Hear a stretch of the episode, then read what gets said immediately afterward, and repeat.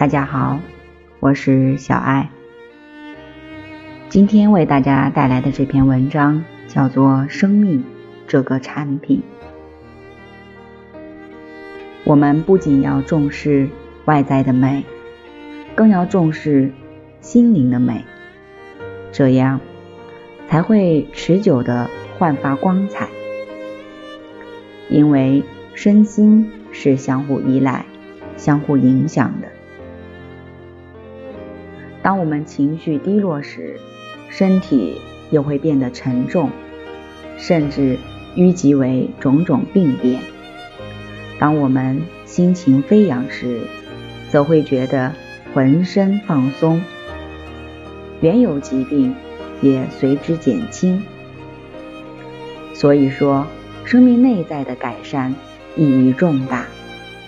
那么，我们如何来美化生命？庄严生命，首先需要了解生命。其实，生命也是一个产品，是无名制造的一个产品。对这个五蕴和合的生命体来说，最本质的就是人心和人性，并显现为善和不善两方面。儒家思想认为，人可以成贤、成圣，但也可以成为衣冠禽兽。西方宗教也有类似观点，认为人有神性，但同时也有兽性。这都说明了人的两面性。佛法所做的归纳是。人有佛性，也有众生性。佛陀在菩提树下悟道时，就发现每个生命内在都具备与佛菩萨无二无别的潜质。所以，虽然我们现前只是充满困惑的苦恼凡夫，但还是有希望的。只需将内在潜质开发出来，就能正佛所正。佛法说众生平等，所谓平等，不是现象上的平等，而在于每个人都具备成佛的潜质。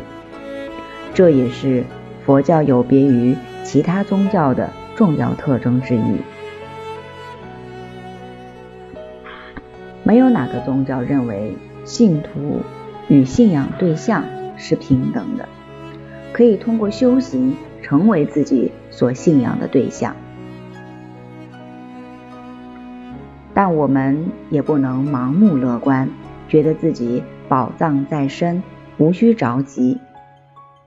要知道，在这一宝藏尚未开发之前，是虽有若无，不起作用的。因为我们的生命状态还是凡夫，是贪嗔痴，是饮食男女。如果不利用现前人生努力修行，我们是见不到内在宝藏，更无法将之启用的。